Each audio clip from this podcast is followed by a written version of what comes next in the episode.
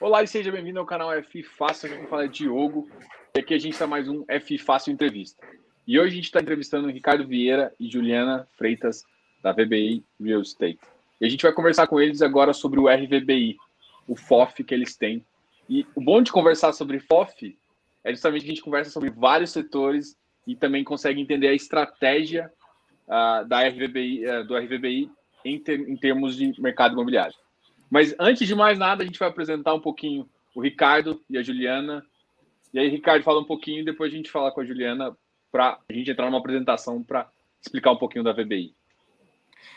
Obrigado, Diogo. Obrigado, Ju. É, bom, sempre um prazer aí estar falando com, com o público em geral sobre o RVBI, sobre a casa. Enfim, acho que a gente tem produtos em diversos, diversas frentes uh, no, nos, eh, nos, fundos imobiliários, e, e, o RVBI acaba sendo um, um, produto que acaba abrangindo todas as frentes que a VBI tem atuação. Então, a gente é um fundo é, razoavelmente recente, a gente captou ali 144 milhões em fevereiro desse ano, dia 4 de fevereiro, encerramos a oferta. Começamos a operar a partir dali, é, pegamos aí um, um, ano absolutamente atípico, não só para o mercado de capitais, mas para a economia para a vida social das pessoas como um todo. Uh, num primeiro momento, é, é, pode ser interpretado como algo extremamente negativo para o mercado de capitais como um todo, mas no nosso caso acabou, no, no, no fim das contas, nos favorecendo muito mais, porque a gente estava com praticamente 55%, 60% do fundo em caixa. Então a gente conseguiu fazer alocações interessantes, líquidas, Uh, e nos deu a oportunidade de, de, manter assim bons fundamentos imobiliários com liquidez e, e, oportunidade de ganho rápido de capital e girando a carteira. É, acho que passo aí para a Ju apresentar um pouco a casa também, para o pessoal que não conhece ainda. É, Ju, você. Obrigada, Ricardo. Obrigada, Diogo, mais uma vez pelo convite. Um prazer para a gente estar aqui em nome da VBI, né? E agora para apresentar o RVBI. Vou falar brevemente aqui sobre a VBI para quem não conhece a nossa casa. E depois a gente vai entrar em detalhes sobre o RVBI e o mercado imobiliário de como um todo. A VBI é uma gestora de recursos focada 100% no mercado imobiliário. É, nós temos mais de 10 anos de atuação. Para quem não nos conhece, a gente já fez mais de 65 investimentos, presença em mais de 15 estados, tá? A gente tem experiência em todo o processo de investimento, desde desenvolvimento, a gestão dos ativos. A nossa base de investidores hoje ela é diversificada, ela tem um perfil é, bem diferenciado, né? A gente tem desde investidor estrangeiro, fundo de pensão, seguradora, como também é, investidores é, pessoa física, né? investidor do varejo. E ao longo da nossa história, nós começamos é, com fundos de desenvolvimento, que nós chamamos são os fundos de total return, por, mais de 10 anos, embora muita gente só passou a nos conhecer quando a gente fez o IPO do LVBI, a gente já tinha uma história bem longa aí no mercado imobiliário, né? Todo o nosso senior team aí, que são os, principais executivos da VBI, trabalham no mercado imobiliário por mais de 15 anos, alguns até mais de 20 anos. E nós tínhamos fundos é, que eram capital estrangeiro, né, como eu mencionei, então fundos de pensão e tudo mais, que tinham um perfil, eram fundos com prazo determinado, que tinham um perfil de risco um pouco mais arrojado, é, focado em desenvolvimento. Nós ainda temos esses fundos da casa, Hoje a gente tem é, algumas verticais é, dentro da casa, que é como a VBI é, se organiza, né? Cada vertical é um, uma área de negócio. Tá? Então, hoje nós temos segmento de escritórios, é, que muita gente nos conhece através do PVBI 11, que é um fundo de lajes corporativas, né, que nós fizemos o IPO agora em julho. Nós temos é, dentro da casa também o segmento logístico, que é, muita gente também nos conhece através do LVBI 11, que é um fundo de galpões logísticos, um fundo que tem é, em torno de dois anos, mais ou menos 900 milhões de PL. Nós temos uma área de crédito estruturado, é, através também, temos também um fundo listado, que é o CVBI 11, um fundo de 350 milhões de PL. Uma área de shoppings, que embora não temos fundos listados, a gente tem investimentos é, em shoppings na nossa carteira, nos nossos fundos de desenvolvimento, né, nossos fundos de private equity.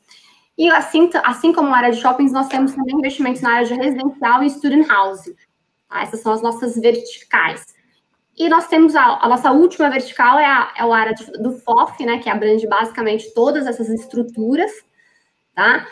É, e basicamente é essa forma como que a gente se estrutura, tá? Todas as verticais ela tem um head, tem um time responsável que faz toda a análise de cada investimento, seja é, um investimento performado, seja um ativo que vai entrar no nosso fundo de renda, no nosso fundos imobiliários, que são ativos é, que já geram aluguel, seja um desenvolvimento, né, seja um ativo que a gente vai fazer desenvolvimento, que a gente vai fazer uma construção e depois vamos vender né, para os nossos fundos ou para o mercado em geral é, a gente tem essa equipe que é conta, conta com área comercial, área técnica, toda a parte aí de análise, né, que a gente chama de análise fundamentalista, análise top-down de cada ativo. E o Ricardo, que vai falar bastante sobre isso, ele conta com esse suporte aí de todas as nossas equipes de negócio. Pô, isso é bem legal você ter esse suporte. Du duas áreas aqui que eu acho que é bem interessante a gente comentar, a gente conversar, essa, essa parte residencial e esse student housing, né? Que é uma expertise que vocês têm e que muito pode trazer também para talvez o mercado de varejo. Como é que vocês veem essa, essa possibilidade e, e esse tipo de mercado?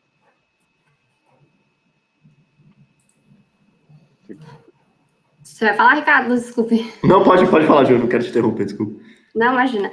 É, bom, hoje nós temos é, investimentos, a gente vê que tem realmente bastante é, oportunidades nesse segmento, a gente vê que é um segmento que está crescendo, né, o segmento de multifamily, de condos, né, alguns fundos já entrando aí no mercado. Nossos projetos ainda, são, ainda estão em fase de desenvolvimento, né, a gente tem uma JV é, com Family Office é, de UK para desenvolver essa estratégia de student housing. Os nossos primeiros projetos, eles foram inaugurados agora no início do ano. Né? Nós temos um, um edifício aqui em São Paulo, na Alameda Lorena, o Living Jardins, e um edifício é, no Rio de Janeiro, ali onde era o Hotel Novo Mundo, uma área ali próximo da Praia do Flamengo. E estamos desenvolvendo, mas entendemos sim que é uma, uma estratégia que está crescendo no mercado. Acho que o Ricardo pode falar um pouco mais em detalhes, mas que é uma coisa, é um, acho que no futuro, em breve, aí nós Sim. teremos mais, mais novidades. É, é, um setor, Diogo, que no mundo inteiro ele é muito consolidado já, e aí não especificamente só o student housing, o student housing também, mas o multifamily, né, o conceito de você desenvolver um imóvel uh, para renda, então você constrói ou retrofita algum imóvel urbano, uh, faz algum tipo de mobiliário já básico, tanto mobiliário quanto eletrodomésticos, e aluga para renda. Então, isso é, é, assim, por exemplo, nos REITs americanos, que até de onde vem a inspiração do nosso nome, né, do VBI REITs, que são os análogos aos fundos imobiliários americanos, que, que, que, inspiraram até o modelo de fundos imobiliários no Brasil, é, é, um dos, se não me engano, o terceiro ou quarto maior setor. Então, é, é um mercado gigantesco, é, extremamente líquido, muito atrativo para os investidores americanos, tanto do ponto de vista de se expor como investidor, quanto como uma alternativa muito boa para moradia mesmo. Então você não tem que se preocupar, geralmente, famílias menores ou uh, solteiros, enfim, núcleos familiares menores acabam em, em, grandes centros urbanos, como é muito caro o metro quadrado, acabam optando já por uma moradia semi-pronta, no qual ela simplesmente muda, já está tudo pronto, uh, a rotatividade acaba sendo baixa e muitas vezes é, o giro é rápido o suficiente para manter um patamar de renda estabilizado. Então, é muito consolidado nos Estados Unidos e na Europa esse modelo. E acho que no Brasil, é, na medida em que o mercado de fundo imobiliário vai se sofisticando, ele vai ganhando, ele vai pedindo novos setores. Né? Então, a gente vai saindo daqueles quatro tradicionais, que a gente via até pouquíssimos anos atrás, que era, era shopping, é, era shopping, logística, CRI e office. Ele vai começando a crescer para mais. Então, você já vê agora loteamento, residencial, residencial para desenvolvimento, residencial para renda. Então, tem vários outros setores que vão crescendo. Uh, hoje, nos Estados Unidos, por exemplo, são mais ou menos 19, 20 setores. Acho que o Brasil caminha para isso na medida em que o mercado vai, vai se amadurecendo. Pô, legal. Eu, tava, eu tinha conversado, acho que semana passada, com, com, o Rafael, Rafael Selegato, da e ele comentou justamente, por exemplo, no interesse.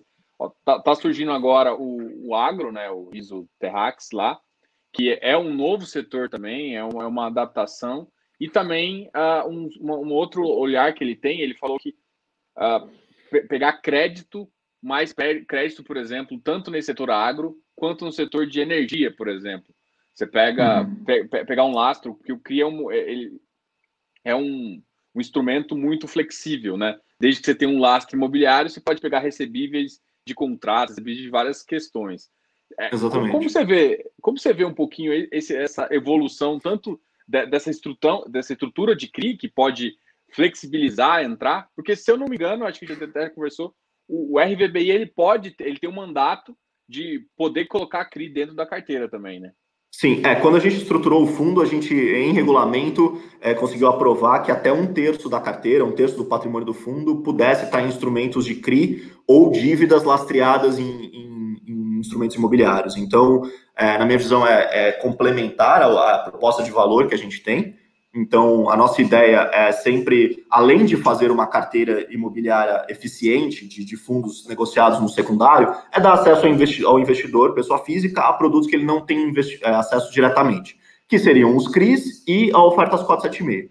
Falando especificamente dos CRIs, é, é um mercado que tem um potencial gigantesco no Brasil. Então, no mundo inteiro, são os CRIs, ou os análogos aos CRIs, né, o mercado de capitais pulverizado, que é o principal financiador do mercado imobiliário, e no Brasil, é, historicamente, isso estava sendo reprimido pela, uh, pela taxa de juros, em patamar historicamente muito alto, que é o que servia como referencial para a remuneração da poupança, e a poupança, por lei, ela tem a obrigação de todo o dinheiro que o banco capta com, com caderneta de poupança, no mínimo 65% ele tem que destinar obrigatoriamente a financiar o mercado imobiliário. Então, o que acontecia era, a poupança acabava alimentando o mercado imobiliário e o mercado de capitais deixava de se desenvolver uh, na velocidade que poderia pra, em termos de emissão de dívida.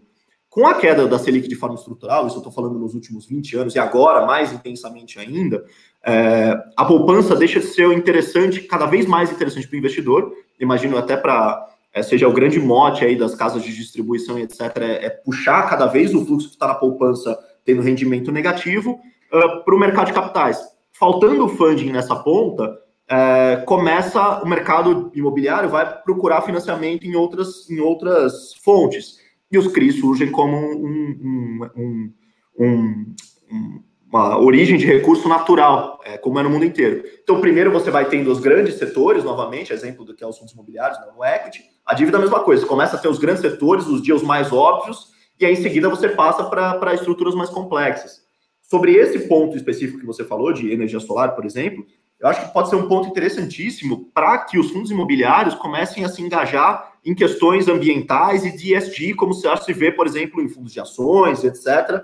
Eu acho que pode ser uma porta de entrada para que os fundos imobiliários passem a financiar é, projetos socialmente, é, ambientalmente uh, positivos através, por exemplo, de financiamento de placas solares ou de fazendas de produção de energia através da, da energia solar. É, é, é realmente duas coisas que você falou.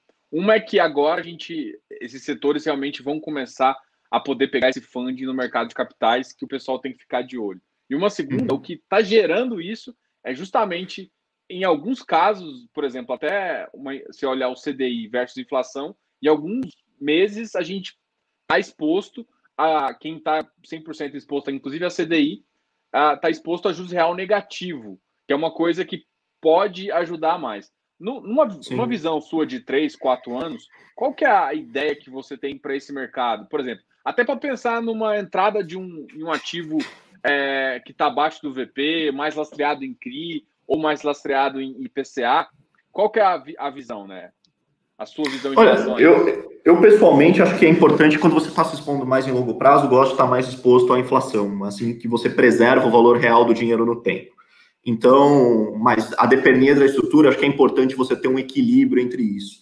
Eu acho que você tem muitas vezes oscilações, principalmente na inflação de curto prazo, que podem trazer certa ilusão para o investidor. Então, às vezes você tem um pico de inflação, ou às vezes não da inflação do IPCA, mas, por exemplo, você tem um pico de GPM, em determinado mês, e aí a distribuição de um determinado fundo que está muito exposto a GPM bomba, dois, três meses. E aí aquele fundo acaba se sobrevalorizando, o investidor acha que aquilo vai acontecer de forma recorrente, permanente, e acaba direcionando todo o capital dele. Eu acho que equilíbrio nunca é demais, até porque a IPCA, inflação e juros são funções que se retroalimentam. Então, num cenário mais inflacionário, há uma pressão para que a taxa de juros convirja para conter essa inflação. Então, uma carteira equilibrada faz todo sentido para o investidor pensando sempre no longo prazo. Naturalmente, ele pode, às vezes, utilizar movimentos de curto prazo para pequenas especulações, no sentido de uh, ele vai acompanhando que existe uma pressão inflacionária uh, vindo com, como está acontecendo agora, com o IGPM mais alto, e IGPM principalmente porque ele tem um componente cambial muito forte. Então, uh, o IPCA ele é mais, ele tem mais serviço, então o serviço ainda está um pouco mais deprimido. Mas ele já começa a observar, ele falou, bom, quem que tem uh, fundos que estão mais ancorados em inflação e que e também, além de inflação, mais de GPM. Bom, vou tentar fazer um movimento de curto prazo, porque sempre existe um delay entre inflação e a distribuição do fundo. Então você mensura a inflação no mês, acaba pagando no outro, e o fundo só acaba distribuindo no terceiro mês o que ele recebeu no mês anterior, no segundo mês o que ele recebeu no mês anterior. Então ele pode tentar se aproveitar disso em movimentos de curto prazo especulativos nada uh, sem tomar muito risco, mas eu acho que de longo prazo uma carteira equilibrada é, é o que faz mais sentido. Pô, legal isso. Vamos fazer uma, uma estratégia aqui. Vamos, para eu entender a estratégia até do RVBI, para a gente entrar claro. um pouco falando do RVBI, vamos pensar o seguinte: é, se a gente tivesse que começar um fundo agora, a gente já passou a crise, alguns ativos já estão com preço um pouco a, a, mais alto, ou às vezes estão no preço ideal dele mesmo. E o que, que a gente, o que, que você faria para a gente pensar nessa estratégia de vamos começar a montar um, um, montar um fundo agora, a gente tem 144 milhões e, e vamos começar e aí fazer uma estratégia para a gente começar a investir. Não, vamos lá. Eu acho que uh, a, a, metodologia que o investidor institucional faz, e aí no caso os FOFs, uh, pode ser muito similar, muitas vezes, ao que uma pessoa física pode fazer eu acho que naturalmente você acaba tendo mais instrumentos, mais tempo para se dedicar e etc., que a pessoa física eventualmente não vai ter, mas os princípios podem ser o mesmo na hora de organizar uma carteira de, de fundos imobiliários. Aqui é, na VBI a gente tem basicamente dois processos que são complementares. Então a primeira coisa que a gente faz, a gente chama de top-down, então parte de cima para baixo. Então a gente parte de uma análise macro e começa a ponderar os principais pontos. Bom, o que, que a gente enxerga de taxa de juros? O que, que a gente enxerga de crescimento do PIB? que setores vão performar melhor, qual que é o contexto macroeconômico, então, e depois vai filtrando quais setores dos fundos imobiliários vão performar melhor. Por enquanto, ignorando quais os ativos, quais os fundos, mais setorial. Então, por exemplo, aqui no Brasil, a gente está. É, a gente teve um, um choque uh, tanto de demanda quanto de oferta muito grande, causado por uma externalidade sanitária extremamente rara. Enfim, a cada 100 anos você acaba tendo um, um evento desse tipo e que causou um choque de oferta e um choque de demanda brutal.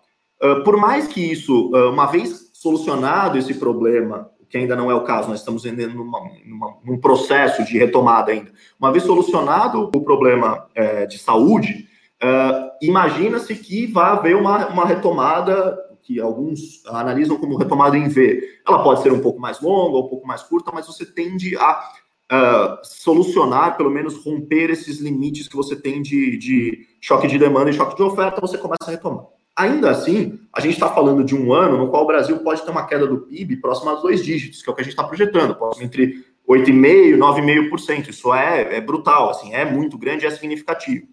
Então, bom, diante desse cenário, o que, que setores, e somado a isso, ainda os efeitos os desdobramentos da pandemia, então você tem setores mais afetados, setores menos afetados, considerando tudo isso junto, que setores dos fundos imobiliários vão ser mais e menos afetados.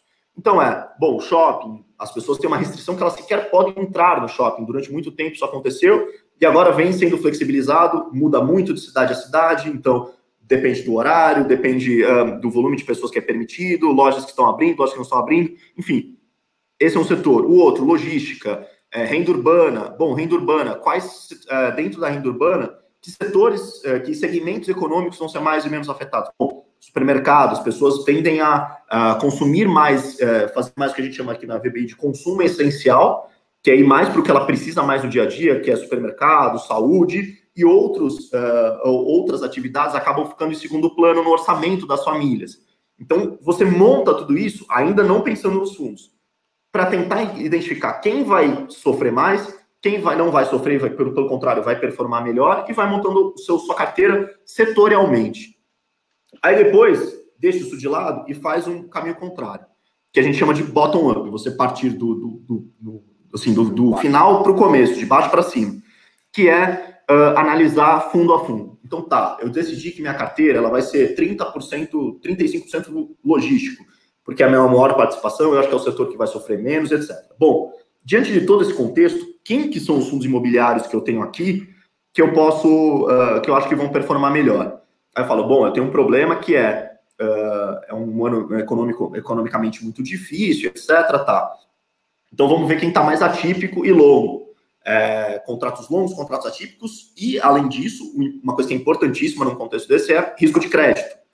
Quem vai ter um balanço melhor e uma situação financeira mais confortável para passar é, uma crise e para se beneficiar dela, para ganhar market share, etc., para quando o mercado retomar, ela está mais bem posicionada. Bom, são empresas multinacionais que já estão consolidadas, etc., que você consegue, você mesmo pesquisando com a situação financeira dessa empresa, enfim, sites de relações com investidores, etc., ou é uma empresa uh, de serviços, familiar, etc., que ou você não tem acesso à informação, aí você já começa a desconfiar da real, qual é a gordura que essa empresa tem para queimar no momento de crise. Bom, e aí você vai compondo seu portfólio. Isso para todos os setores. É, os FOFs têm um, têm um outro ponto. Investidor institucional, é, a a liquidez do mercado ainda é muito restrita. Por mais que o mercado tenha crescido muito, aí a gente está falando de um mercado que hoje bate um milhão de investidores, que há pouco mais de três anos a gente tinha, sei lá, 15, 20% disso, é, e hoje negocia quase quatro, cinco vezes mais por dia do que negociava antes, ainda é um mercado não muito líquido. Então, quando uma posição está ancorada, você tem lá, por exemplo, um fundo que negocia é, um FOF teórico que tenha 500 milhões de patrimônio, ele tem 10% do PL dele, 50 milhões em um fundo, que negocia 3, 4 milhões por dia, que não é dos mais líquidos, é um fundo líquido, ele demora muito para reagir a esse tipo de, de, de movimento. Então, é, é, a pessoa física ela tem muito mais agilidade. Os FOFs é a mesma coisa. Você pode ter um FOF que é muito maior, ele vai demorar muito mais para gerar posições, e um FOF menor, ele acaba tendo mais agilidade. Então, isso também deve ser ponderado para o investidor nesse momento. Bom, não sei se foi muito claro. Não, foi, foi claro. E assim, agora vamos pegar alguns setores específicos, beleza. Claro. É, não vamos, vamos falar. A gente definiu que a gente escolhe primeiro os setores, vê uma estratégia pensando na longevidade do setor. Um setor que você comentou que, que faz sentido agora no momento é, por exemplo, aquele setor de varejo, principalmente os que estão é, atacando ali a parte de, de, de, de logístico para supermercado, ali, aquele hipermar, hipermercado ali. A gente criou aqui um termo na BB que chama consumo essencial. É, um, é, é o, que, é o que mais despende do, do, do, orçamento familiar. É supermercado, saúde, é aquilo que, com pandemia ou sem pandemia, você não pode abrir mão. E, e esse setor, se você consegue olhar no mercado, tem assim, o mercado, os fundos imobiliários têm muito ido para essa linha, né? O, o grupo uhum. J, JPA tem, tem, tem soltado bastante, uh, tentado ficar bem líquido, fazendo operações, é, desfazendo alguns ativos justamente para esse mercado. E aí uhum. você vai olhar, por exemplo, beleza, olhei, defini o que eu quero. Agora eu vou olhar o ativo. Vamos, vamos pensar assim nos ativos. Vamos falar um pouquinho dos ativos do fundo, que aí até, até para falar o seguinte: uma coisa é, é, fazer sentido na época que você colocou na carteira e às vezes fazer sentido agora. Por exemplo, uhum. um que eu acho que, que, é um ativo muito interessante, que todo mundo faz sentido ele estar para o longo prazo, por exemplo, o XPlog.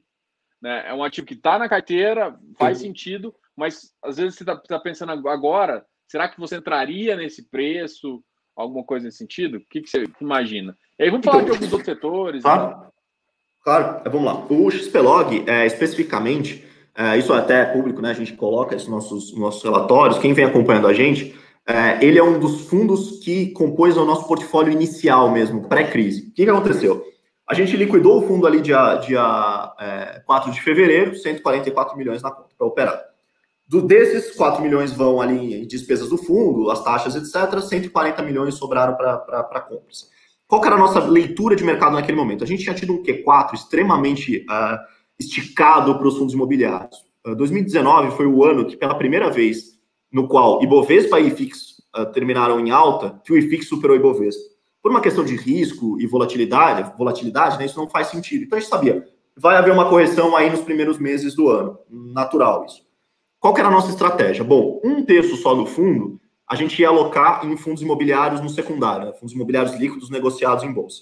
Um terço para CRI, que a gente estava estruturando aqui em casa, uh, e aí também muito em sinergia com o CVBI, e um terço em ofertas 476, que também a gente tinha algumas coisas em pré-estruturação, etc., ou até olhando o 476, quando eu falo 476, não é fundos listados, são off-market, tá? Uhum. Novos fundos que você incuba, nasce ele pequeno, depois você sai no secundário quando ele cresce. É, e a gente também está em estruturação, enfim, e conversando com outras casas. E para uh, esse terço do fundo que ficaria no, no, no, secundário, como a nossa leitura era que o mercado exigia uma carteira defensiva, o que, que a gente fez? A gente pegou, fez um corte de, de liquidez, então fundos que negociavam no mínimo é, 2 milhões de reais por dia, uh, que tinha um histórico de baixa volatilidade da cota e que tinha um histórico também de baixa volatilidade da distribuição. Isso combinado, a gente chegou em alguns fundos e reproduziu o IFIX setorialmente. E para o logística, fazia total sentido o XPlog, pela qualidade do portfólio, por como ele estava ancorado, ele é bem equilibrado entre típico e atípico, ele tinha muita liquidez, tem muita liquidez, uh, baixíssima volatilidade da cota, historicamente, e baixíssima volatilidade também do, das distribuições. Então, nós entramos nele ali na faixa dos 127 e 128. Naturalmente, quando vem a crise, a gente estava com muito caixa, mas eu também já tinha um pouco de fundo imobiliário, tinha 40, 45% do fundo em, em, do PL em FIs. Esse foi um dos fundos que sofreu, mas ele cumpriu exatamente o papel que nós esperávamos dele, que era ser resiliente caso houvesse alguma crise. Então, ele bateu lá embaixo, teve todo aquele momento de crise, nós chegamos até a aumentar um pouquinho a posição, exercemos direito de preferência ali no, quando ele fez o, uh, um follow-on, até para baixar um pouco o preço médio, e ele já voltou para o preço nosso de entrada. E aí, naturalmente, isso também a gente tem deixado claro uh, em relatórios, ele é um fundo que ele é defensivo, e aí, na medida em que eu já não tenho mais prejuízo acumulado nele, eu vou utilizando ele como uma forma de rebalancear o meu portfólio como um todo. Então a gente sempre, é, eu, a gente não faz simplesmente o trade pelo trade para realizar ganho de capital e já sair em seguida girando muito a carteira. É, primeiro, pela natureza da própria VBI, acho que a gente olha muito o fundamento imobiliário. Então a gente acha que existe um fundamento imobiliário muito sólido por trás do XPLOG. Segundo, que a, o momento em que a gente alocou no mercado nos permitiu que hoje a gente já tem um ganho de capital por cota próximo dos três reais. Então eu não preciso ficar girando a carteira muito agressivamente e me livrando muitas vezes de um papel que eu considero um bom fundamento imobiliário, simplesmente para comprar qualquer coisa no mercado, simplesmente porque eu quero bombar a distribuição. Então, eu consigo é, ter bons yields com o que eu adquiri, porque a gente comprou barato no mercado, ali no, no pico da crise, e naturalmente fazendo giros de carteira sempre para melhorar tanto o yield da carteira, é, em termos de dividendo recorrentes, quanto em potencial de ganho de capital no futuro. E aí, naturalmente, o XPlog tem, tem esse papel é, em todas essas frentes. Legal. Um outro setor que a gente pode conversar também, pensando assim, ó, a gente reservou uma, uma grana para fazer logística, a gente conversou desse. Agora vamos conversar de um setor de shopping, que aí talvez faz sentido também a gente citar uhum. alguns para ver até da própria carteira e, e também uhum. comentar assim, faz sentido entrar nele atualmente? Porque assim, a gente teve uma, uma esticada, né? Ah, nesse último mês agora, a gente teve uma esticada, eu acho, de 10% da maioria dos fundos, né? Sim. Apesar de ainda não vir com um fluxo de caixa relativamente importante para voltar um, um, yield melhor, mas mesmo assim, por é, a expectativa, né? A expectativa, Exato, a expectativa de retomada, sim. O mercado antecipou. O mercado está uhum. antecipando essa, essa, essa, visualização. O que é normal para o mercado, mas pode gerar alguma frustração se demorar muito tempo. Você, você que acompanha um pouco, ainda tem o time aí eh, de shopping, vocês acham que, por exemplo, em um ano volta um yield que a gente via em 2019 ali, uhum. uh, em termos de, de, rendimento, né? Em termos de rendimento mesmo de fluxo de caixa. Para voltar, uh, os shoppings vão voltar, né? Essa, essa é a grande uhum. questão. É, na, na, nossa visão, acho que ainda é o setor que tem assim, o maior desafio pela frente em termos de retomada de um patamar operacional pré-pandemia. Então, por razões óbvias, né? Então, todos ainda funcionando de forma muito restrita, você ainda tem uma, uma certa uh, resistência das pessoas a irem novamente aos shoppings, a não seja que por motivos essenciais. E os shoppings hoje não são só consumo de compra e venda, de, venda de, de, de produtos, mas também de entretenimento. Então, o cinema tem um componente muito importante, os cinemas ainda não reabriram. Então, tem todos esses, esses componentes que eles vão retomando de forma muito mais lenta e gradual. Mas tem um outro ponto na minha visão que é Uh, não dá, acho que não vai ser possível tratar os shoppings de uma forma é, homogênea como era observado antes da crise. Então, existe uma grande diferença entre o que existe nos shoppings. Não dá para tratar como setor só, os shoppings como um todo. É, eu acho Tem que, que existe uma grande diferenciação. Exato. Vai existir uma grande diferenciação entre, entre os fundos de shopping. Então, alguns vão retomar é, dentro de um ano, ou até menos o patamar tanto de preço, distribuição pré-crise, outros vão demorar muito mais. E a gente está falando de um ano e meio, até outras casas têm comentado isso também, expectativa entre 1, é, 12 a 18, até 24 meses. Por quê? É, num cenário de pandemia, os shoppings foram afetados porque os seus lojistas também, todos foram muito afetados. E aí você vai ter comportamentos diferentes dos lojistas em diferentes praças. Uh, se você está falando de um shopping consolidado, numa cidade central, uh, como São Paulo, uh, numa região core, o lojista sabe que a operação dele depende muito daquele shopping. Então, o que, que ele, a postura dele vai ser muito menos agressiva na negociação de diferimento, desconto de aluguel e etc., porque ele não pode correr o risco de perder aquela loja lá, porque vai ter alguém querendo ocupar o espaço dele no momento de retomada. Aquela loja, a operação dele globalmente, estou falando de lojas satélite, por exemplo, é, depende muito daquela loja. Por outro lado, shoppings de interior, e que tem muitos fundos de uh, é, FIs que tem bastante shopping de interior, ou cidades secundárias, é, cidades de médio porte, e que muitas vezes, às vezes, são shoppings em capitais, mas que não são o principal shopping da cidade, não um shopping mais recente, em fase de amadurecimento. Como esse shopping tem uma vacância maior, mesmo no pré-crise, aquele lojista que tem uma postura muito mais passiva e de aceitar as condições de um grande shopping consolidado, ele vai ter uma postura, pode ter uma postura muito mais agressiva na negociação. Porque ele sabe que aí o, a, a força na balança está muito mais a favor dele. Porque ele sabe que a, a vacância é muito maior, é, que o risco de inadimplência é muito maior. Então ele fala, cara, aqui eu consigo negociar uma, um desconto, mais seis meses de desconto, consigo negociar uma carência, consigo negociar algum incentivo de algum tipo. Então, naturalmente, o resultado desses shoppings tende a se tornar muito mais disparo. Né? Legal.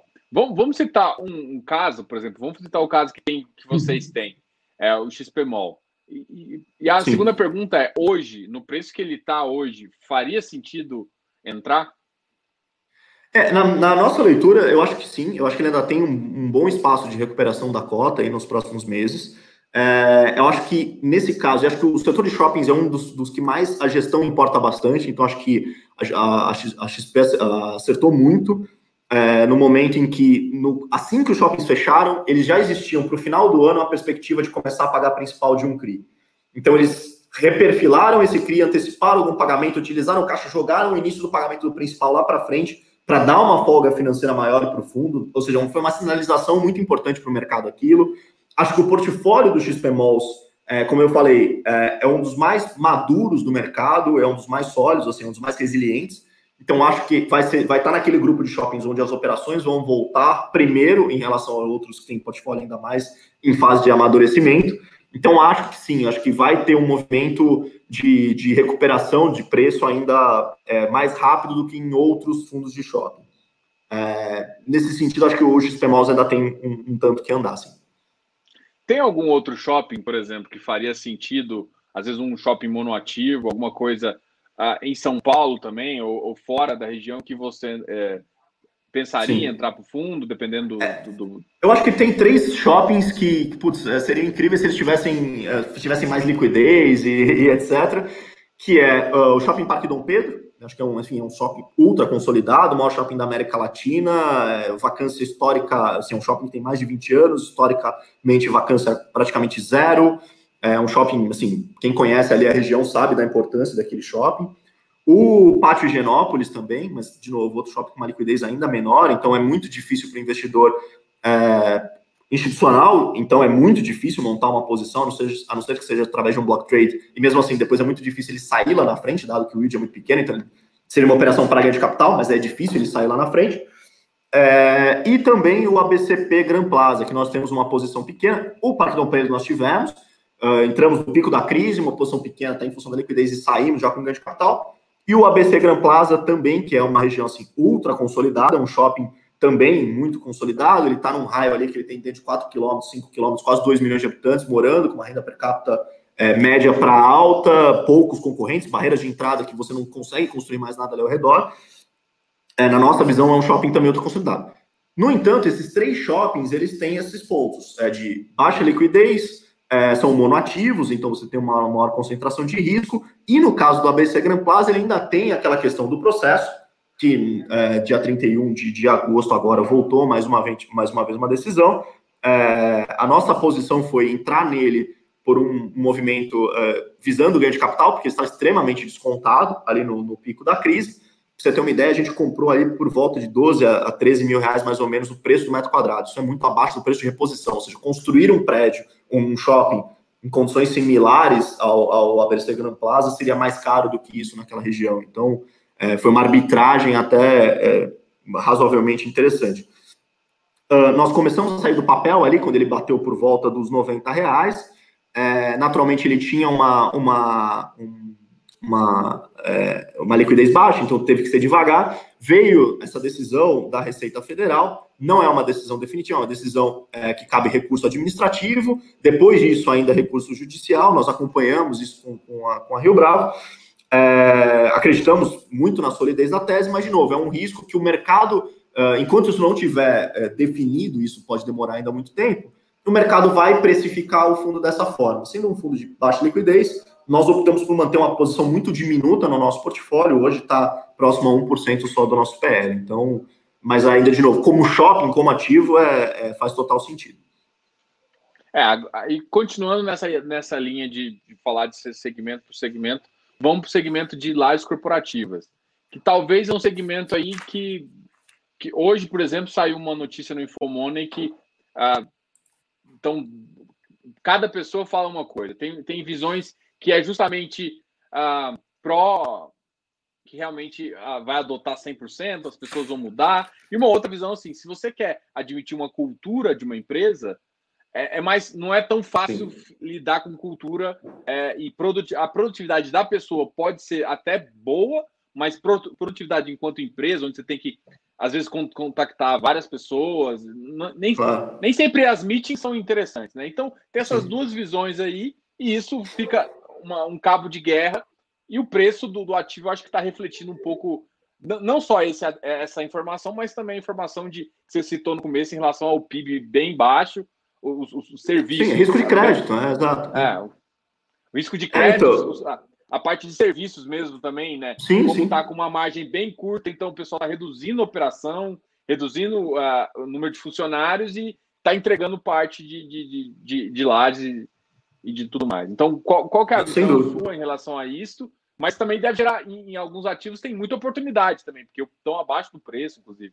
Sim, sim. É, sem dúvida. Eu acho que tem vários aspectos aí. Falando do, das lajes de forma geral, tem até uma brincadeira que é. Eu acho que o ser humano ele é muito bom em criar coisas novas, mas ele é extraordinário em pegar algo que está sendo feito e melhorar aquilo.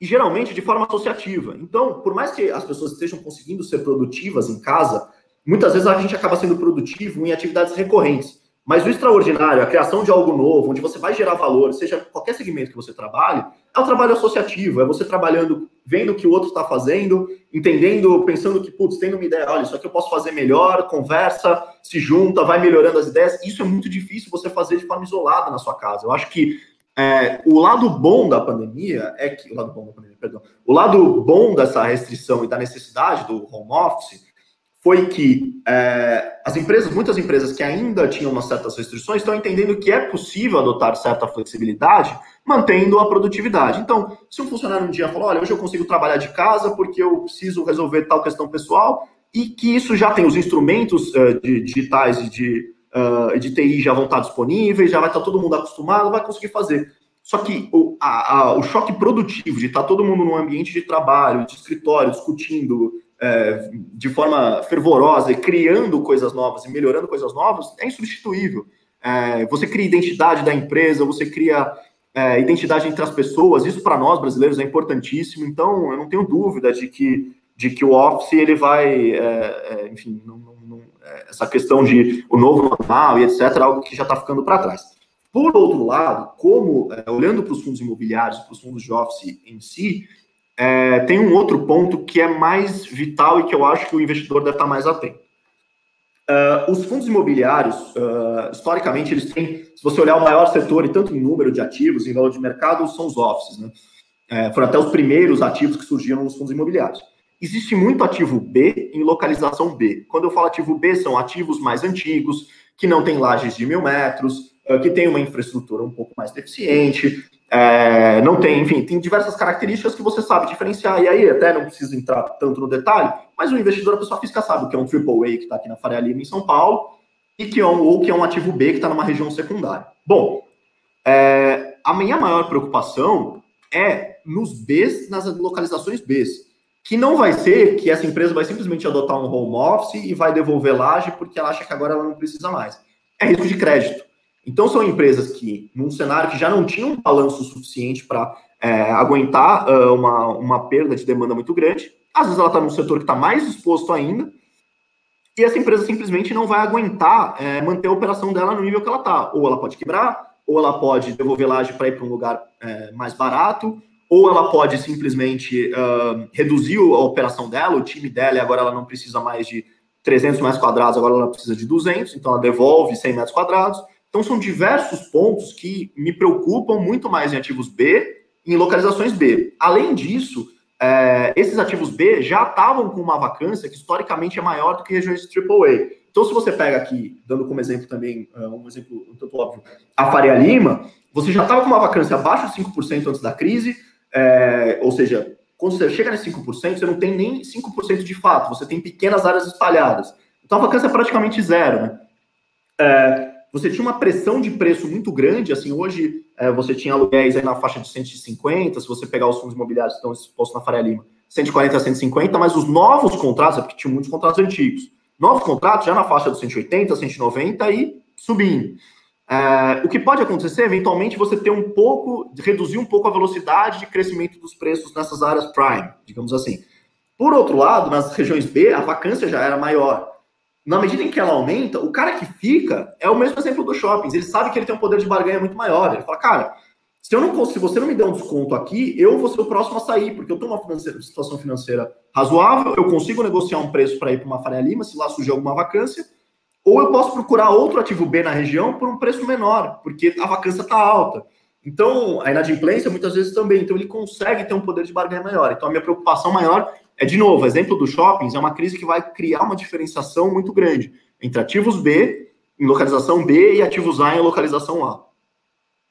É, isso, isso mostra muito. Mas e alguns ativos que seriam interessantes, talvez, que está na carteira, por exemplo, uh, eu ia perguntar até do, do, da casa, mas o PVBI. Não, posso. É... É, não, é, a, a tese ali do PVBI, eu acho que, é, enfim, a gente até deixa isso claro no, no relatório, é, ele saiu, uh, o preço que ele sai, o yield que ele sai de largada, já é uh, muito acima do negociado no setor. Então você vê, quando você pega outros fundos prime, são mais ou menos 4 ou 5, eles estão negociando, eles estão sendo tradeados na faixa de um yield entre 5,5 e 6. A gente, o, o, VBI, o PVBI, né, o VBI Prime Properties, já saiu com 6,7. Então você já tem aí uns 10% mais ou menos que ele pode ter de compressão de taxa e de valorização.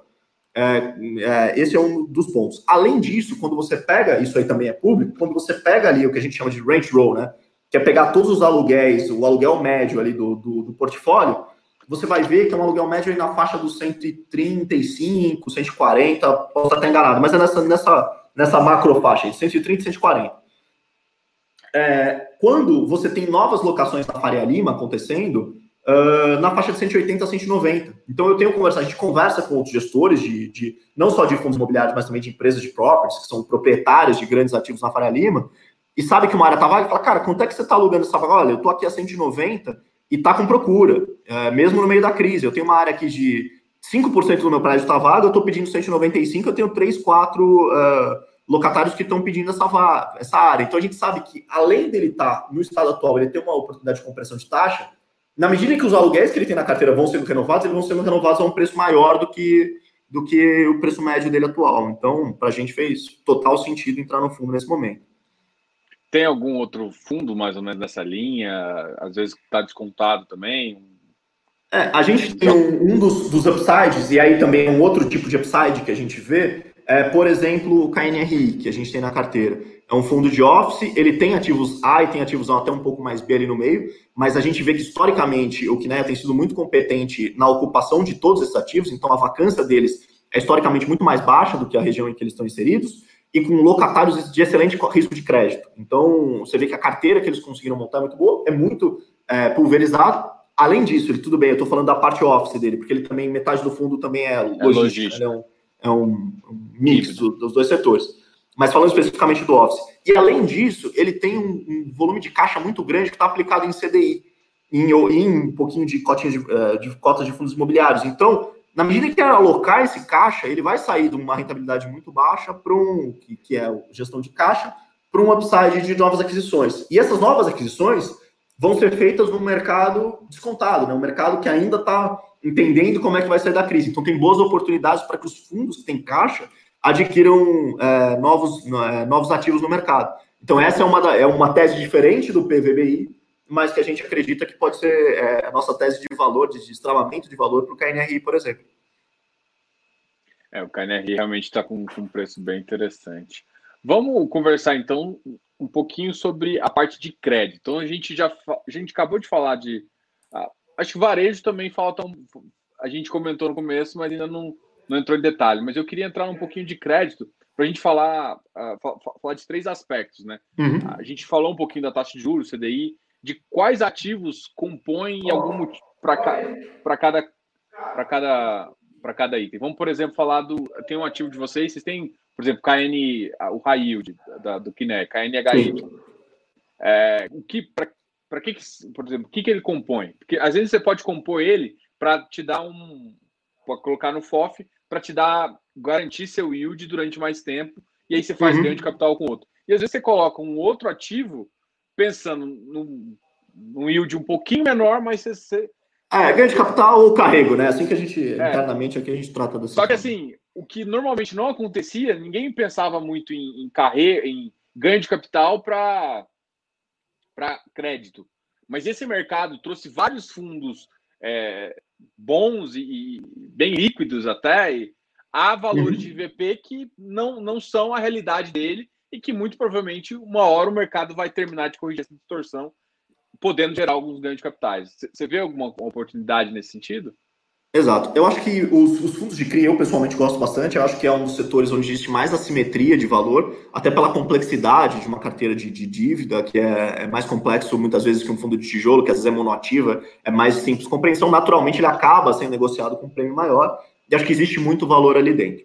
É, vejo muita oportunidade para ganho de capital nos fundos imobiliários, nos fundos de CRI em geral, e aí não estou me referindo especificamente ao high yield, é, na medida em que uh, o, o, mercado de fundos imobiliários ainda precifica muito o dividendo ali no final do mês. Então, se um fundo que está numa fase de alocação demora um pouquinho mais para alocar e acaba uh, sendo penalizado por, por enfim, por, por uh, acaba tendo uma distribuição durante alguns meses muito baixa, um fundo de dívida acaba sendo penalizado por isso. A cota cai muito e ele acaba descolando do valor patrimonial, que no fundo nada mais é que o valor, ou o valor uh, a mercado dos ativos que estão lá dentro, ou do valor uh, do saldo devedor das dívidas que lá estão.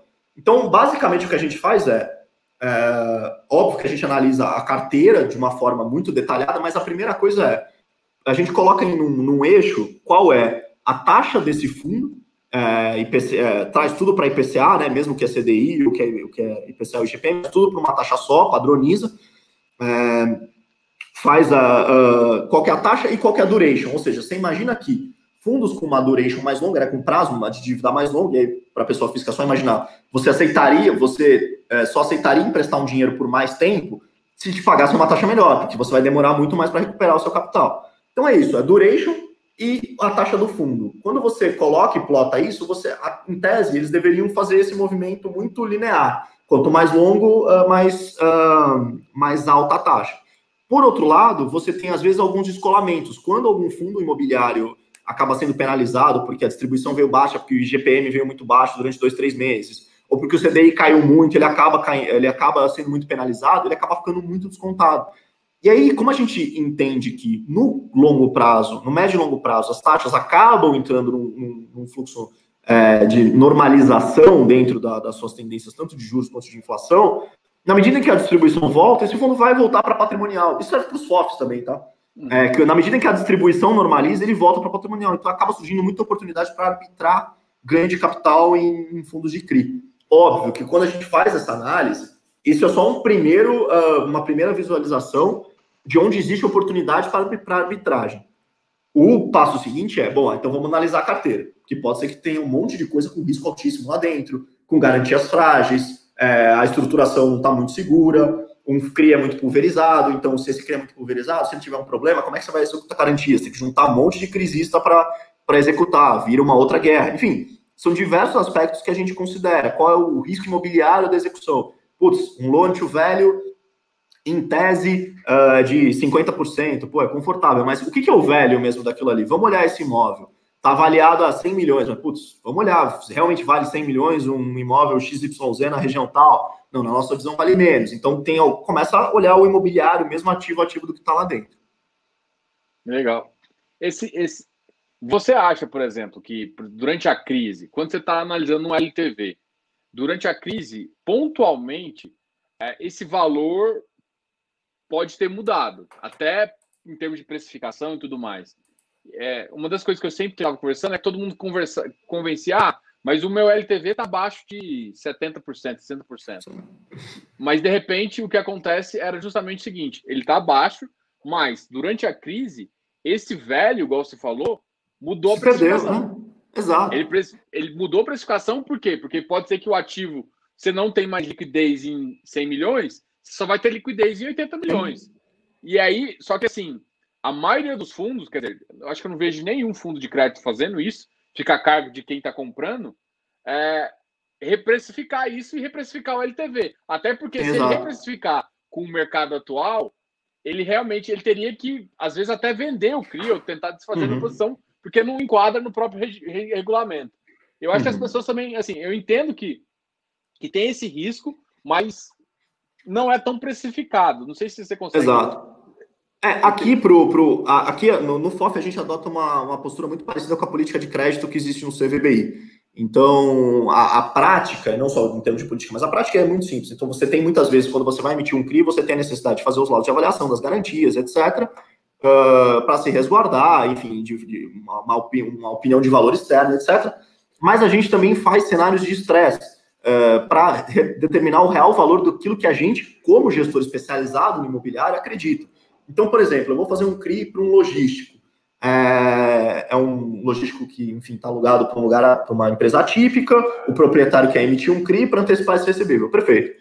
É, ele quer antecipar 70 milhões de reais, é o valor total do CRI, é avaliado em 100 milhões. Bom, mas isso fica numa, numa região é, distante de grandes centros urbanos, é, numa região que ele não tem, assim, se esse ocupante sair, dificilmente ele vai ocupar, vai demorar muito para ocupar por outro, ou seja, a gente começa a fazer o nosso real avaliação do que vale aquele ativo. Então, começa a ver quais foram as últimas transações na região, do preço do metro quadrado, é, começa a entender e fala, cara, tudo bem, o laudo de avaliação externo veio de 100 milhões, mas venda forçada, a estresse, ele vale 80 pô, 80 contra 70, já começa a ficar ali no anti-velho próximo a 90%. Vale a pena, ainda tá vale do meu risco? Não, vale. Não, não vale. Então, é estressar esse valor. Então, acho que ah, isso vale para a pessoa física também. É olhar o que é o loan to value declarado de cada um, e acho que vale muitas vezes conversar com o RI da própria gestora do fundo de CRIA. Perguntar, ó, o que, que é o velho de vocês? É um velho que vocês geraram internamente? É um velho que é feito por um avaliador externo? Quando que foi feito esse velho pela última vez? E aí você pode, óbvio, são instrumentos mais limitados que a pessoa física tem, ela pode entrar, procurar, bom, a garantia é um, é um shopping center em tal lugar. Deixa eu ver como é que está essa região aqui, as últimas transações, o valor do metro quadrado. Entende? Esse tipo de. Eh, testar um pouco esse velho, porque isso importa muito no momento de estresse, que é quando o CRI default. Você vê, por exemplo, daqui a cinco anos, qual, qual seria mais ou menos a taxa de juros e a expectativa? Você vê, por exemplo, a gente uh, conceitualmente baixando a, a nossa expectativa de, de, de, juros de PCA de 3,5 para 2, para 1, alguma coisa assim, que deixaria os juros realmente baixíssimos, né? Porque uhum. o que eu uhum. considero um juros baixo, a gente no Brasil eu sempre considero juros baixos entre 4,5 e, e 6, né? Já é muito uhum. baixo para os padrões brasileiros. Esse, esse que a gente vive é o extremamente baixo, né? É o, é o fora da ah, curva. É, Mas assim, nos, ah. voltando para cinco anos, você, por exemplo, o DI, DI 23, 25 está entre 4 e 4.1 e o DI 25 está lá em 5.2. Você vê mais uhum. ou menos que é, é, essa visão mesmo, ou de PCA e de, de CDI? Sim. Porque Cara, isso, isso, isso pode trazer sim. uma distorção é, futura ou presente, né? Do valor de acordo com que a gente projeta eh, esses, do, esses dois, essas duas taxas. Sim, sem dúvida. Olha, sendo muito sincero, se eu, se eu tivesse que hoje modelar se estivesse não, modelando projetos hoje, é naturalmente que eu acredito na, na, na competência e no, no, fluxo geral que o mercado dá na, na, na, precificação de curvas de juros e de inflação. Então, é, naturalmente, a gente uh, segue esse padrão, até porque, se você quiser sair disso, o desafio, é, a quantidade de macro variáveis que existe ao redor disso é tão grande que fatalmente você vai errar e vai errar muito. Então, assim, é, pensando que a gente está no Brasil, assim, a, tanto a confluência de fatores internacionais que existem, de como a retomada econômica vai acontecer no, redor, no resto do mundo, é, como as curvas de juros uh, vão se comportar lá fora, o Brasil acaba sendo uma derivada disso. Aí você traz para o Brasil, você tem componente inflacionário, político, é, de diversas naturezas que fica muito difícil precificar. Então, é, a gente acompanha muito curva de juros, é algo diário aqui que eu acompanho, exatamente porque os fundos imobiliários têm uma correlação histórica muito grande, negativa com as curvas de juros, mas ao mesmo tempo, assim, eu, eu confesso que eu não me arrisco a ir contra o que o mercado precifica hoje, sabe? Acho que é um. Confio muito na, na, na capacidade, na, na, habilidade de um mercado eficiente no Brasil, com muitos. Uh, agentes que operando todos os dias. E quem tentar fazer algo muito exótico fora disso pode errar muito, tanto para cima quanto para baixo. Assim, acho que é muito. É, tudo isso é muito incerto. Não, eu concordo. É porque às vezes eu vejo uma por exemplo, no curto prazo, eu estou vendo uma diferença entre o, relatório Focus um pouco e o, a curva DI, que está um pouco mais esticada que o próprio relatório. Então sim, sim. eu falo assim, pô, peraí, eu, eu, eu tenho uma precificação que eu, eu, também eu tenho uma a minha informação é baseada na, nessa curva. Só que aí vem um relatório Fox e, e abaixa e puxa mais do que o mercado tem puxado. Uhum. eu falo, pô, peraí, será que só eu que tô vendo que Sim. esse relatório não tá. E teoricamente é dos cinco mais, Sim, sim, sim. Os cinco tops, né? Sim. Que... Não, eu acho, que, eu acho que vale sempre observar os dois, né? É, mas eu gosto de, na hora de fazer precificações, modelos financeiros, etc., usar a curva, até porque você não precisa ficar interpolando tanto uma curva de, de pegar um focus aí que te dá duas, três versos, né? Vai dar um ano, dois anos, tá? Você tem uma curva muito mais, mais contínua.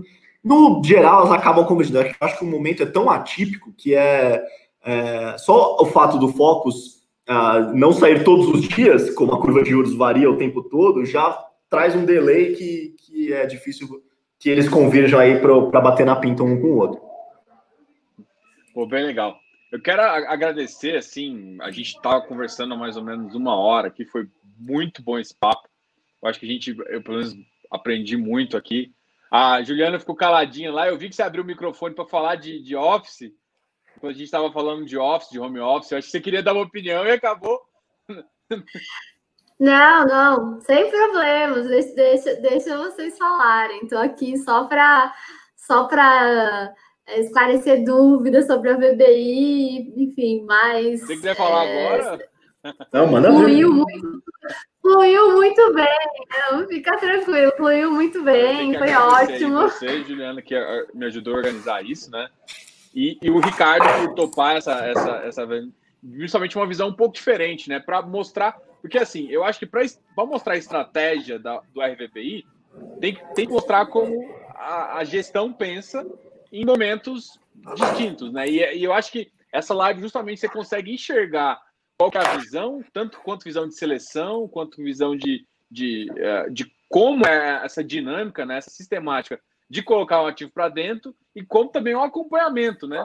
É, você citou vários casos aí onde você continua o acompanhamento, tem um time interno da VBI também que que que, ah, que dá um auxílio, né? Principalmente você tem várias frentes na, na casa, então você tem uma experiência, uhum. você pode trocar com alguém. Então, vamos, vamos, eu quero concluir com você comentando em relação a justamente a, a essa, essa visão que às vezes o, o próprio investidor comum não vai ter mas ele consegue ver via relatório o que vocês estão falando também. Sim. É, é a gente tem um, acho que a gente tem um, um, uma sorte muito grande assim. A VBI, por mais que os, você pegar os nossos fundos listados hoje na bolsa, eles são é, o mais antigo deles é o LVBI e ele é de 2018.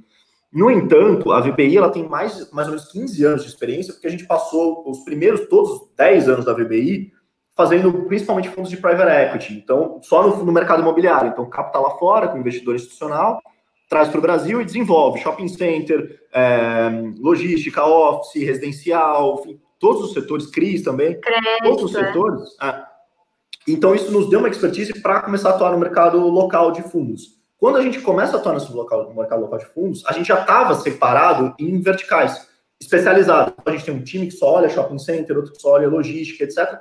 E quando a gente fez o fundo de, de fundos, ele é uma transversal. Então, toda vez que eu vou, por exemplo, analisar um fundo de shopping, é, falo, putz, eu começo a ter ideia, começo a modelar aqui, etc. Começo a olhar algumas assimetrias, pensar um pouco, converso com o gestor do fundo e tal, e aí converso com o time de gestão de shopping center aqui na VBI. Por mais que a gente não tenha um, um fundo de shopping listado, a gente tem shopping centers, alguns shopping centers de private equity que a gente é proprietário.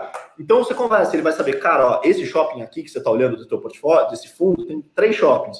Um deles é super difícil porque ele está numa cidade muito boa, mas ele é um shopping novo, está numa localização meio ruim, ali eles não estão conseguindo uh, emplacar uma vacância aí abaixo de 5% há alguns anos. Então a gente acaba tendo uma expertise de uma casa que tem um pessoal já rodado no mercado imobiliário que ajuda muito, assim, que às vezes não tá, não é o que está óbvio no relatório, não é o que é a informação mais evidente que tem ali pro, disponível para o investidor. Então, acho que essa é uma das propostas de valor do RVBI, é trazer expertise de um pouco de cada setor que a gente tem para constituir um portfólio que, que pode ser versátil e entregar o melhor valor para o investidor. Legal. E, e, tem entregado aí, eu tenho visto o relatório, o relatório é bem completo.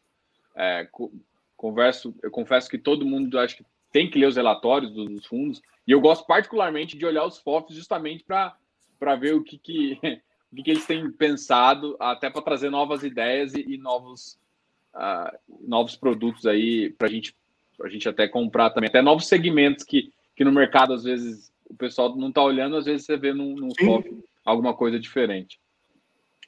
Bom, eu quero, agradecer, eu quero agradecer você, Ricardo, quero agradecer você também, Juliana. Muito obrigado por participar aqui do canal. Muito obrigado por vocês é, deixarem esse tempo aqui.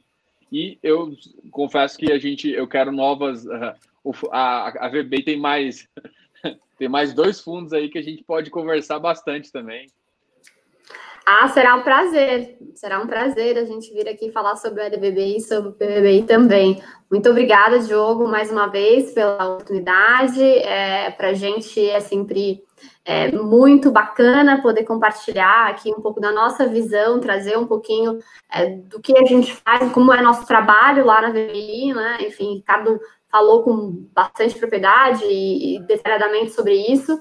E gostaria de reafirmar que nosso canal está sempre aberto através é, do RI, né? Eu sou head de RI, então, enfim, faço a ponte aí com todos os gestores através de todos os nossos fundos, então é, qualquer investidor que precisa de uma informação adicional quando está analisando a, a, casa, quando está analisando os nossos fundos, quer entender um pouquinho da estratégia, a gente está super aberto aí para dialogar e explicar um pouco da nossa tese sempre com os cotistas. Exato. Não falaria melhor que a Juliana. tô, tô, estamos à disposição de todos vocês, de você, do seu público, sempre que precisarem, todos os canais estão abertos. Pô, legal. E Vamos, vamos, vamos cada vez aumentar mais esse fundo aí, vai ter um FOF bem grande aí. Deus quiser.